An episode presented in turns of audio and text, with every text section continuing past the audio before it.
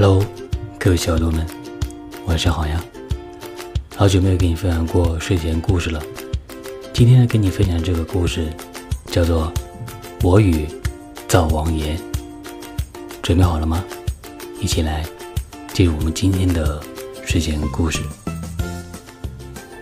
我们家有一个大大的灶台，上面总是一刻不刻的咕噜咕噜的煮着香喷喷的饭菜。灶台的中间贴着一张大大的灶王爷，他总是睁着两只大大的眼睛，很奇怪。无论你走到哪儿，他都好像正看着你。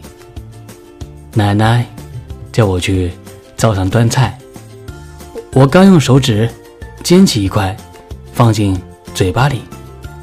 哎呀，灶王爷正看着我呢。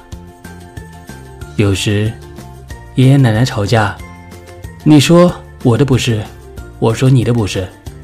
灶王爷斜着眼，看看这个，看看那个，谁对谁错，他心里可清楚了。邻里之间难免会有些矛盾。回到家里，奶奶就数落起别人家的不是。说着说着，他一抬头，就看到灶王爷。正看着他呢，他也有点不好意思了。有时我乱发脾气，又哭又闹，谁的话也不听。这时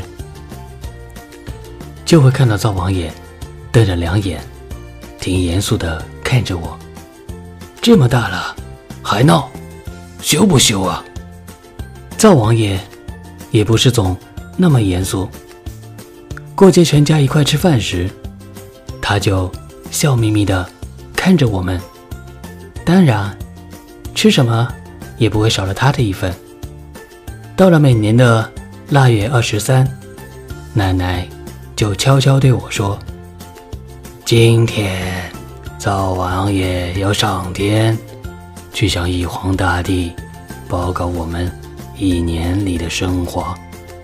我们等会儿用饴糖和面。”做成黏黏的甜瓜，粘住他的嘴。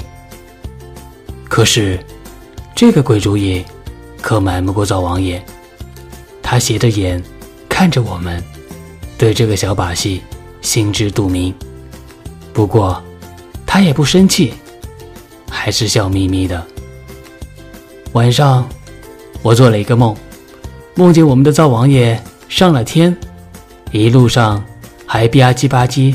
嚼着糖瓜，轮到他汇报时，玉皇大帝问他：“你们家今年情况好不好？有什么不好的事情吗？”